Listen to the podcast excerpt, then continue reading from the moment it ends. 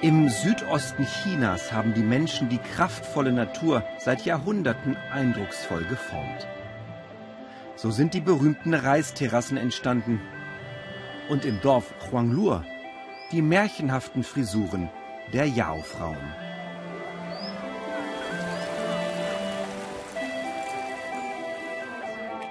Xiang Mei wird 18. Morgen werden ihr deshalb die langen Haare abgeschnitten. So ist es Brauch bei der Yao-Minderheit in China.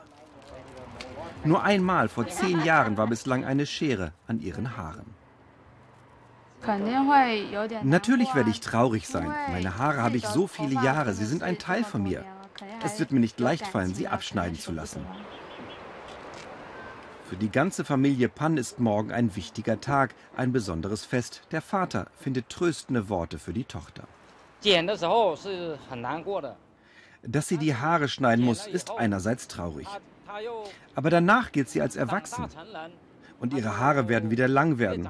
Schließlich sind wir das Langhaardorf.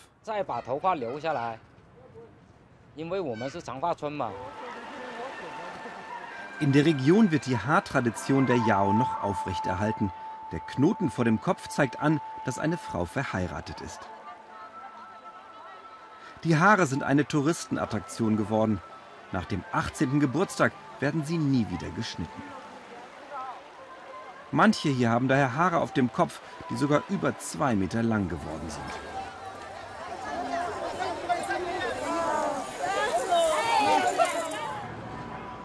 Familie Pan betreibt eine Pension mit Restaurant. Sie leben vom Tourismus. Tochter Xiang Mei besucht ein Internat und ist nur ein Wochenende im Monat zu Hause. Das Erwachsenwerden-Ritual ist ihr wichtig. Sie hätte auch Nein sagen können. Mutter Liu Feng legt Xiang Mei für den morgigen Festtag die traditionelle Kleidung mit dem Schmuck hin.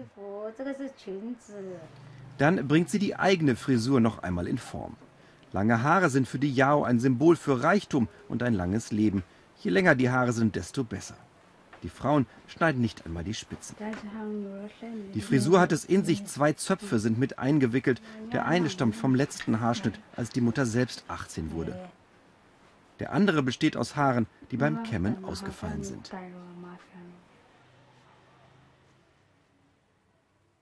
Jedes Haar, das auf den Boden fällt, sammeln wir auf. Wir werfen keins weg, sondern binden sie zusammen und legen sie mit auf den Kopf. Ob sie später das traditionelle Yao-Leben ihrer Mutter führen möchte, weiß Yang Mei noch nicht. Wenn ich erwachsen bin, möchte ich mich erstmal umschauen. Die Welt ist schließlich groß. Ich kann ja nicht nur an einem Ort leben.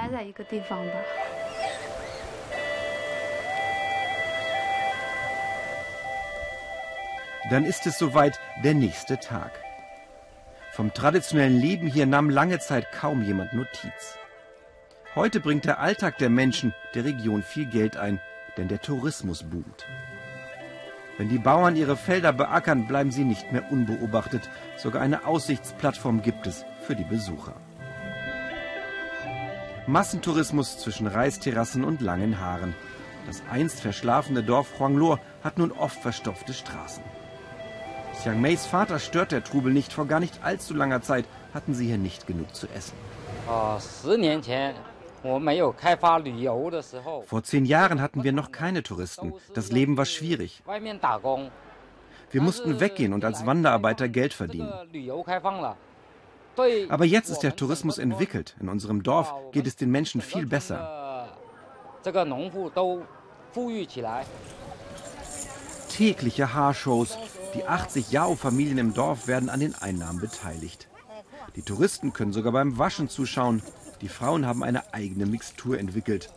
Sie basiert auf Reiswasser und wird als Wundermittel für schöne Haare angepriesen und als Souvenirshampoo verkauft. Die Touristen staunen, die Haare bleiben bis ins hohe Alter pechschwarz, versichern die Yao-Frauen. Graue Haare seien selten. Auswaschen im Bergfluss wie früher, aber heute nur für schöne Fotos.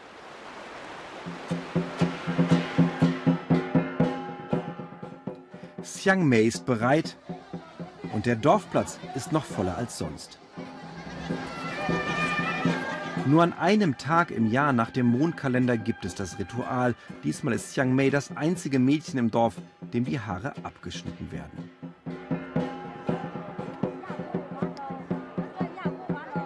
Ein lokaler Yao-Priester beginnt mit der Zeremonie, die auch bedeutet, dass sie nun heiraten darf. Während die Mutter die Haare zum Abschneiden freigibt, singen die Frauen des Dorfes im Yao-Dialekt.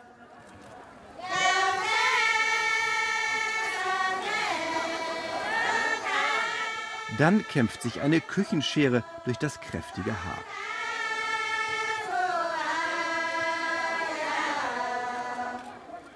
Den Zopf bewahrt die Mutter auf, bis Chiang Mei heiratet.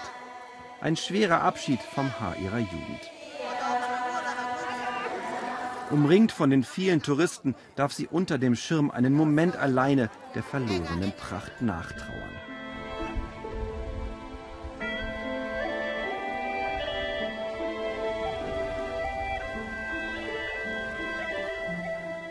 Als es dann im Dorf etwas ruhiger wird, steht Chiang Mei bei ihrer Familie und kann wieder lachen.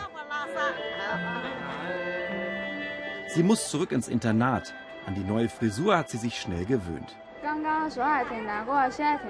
Ich war schon traurig, aber jetzt bin ich wieder glücklich. Es war irgendwie unwirklich.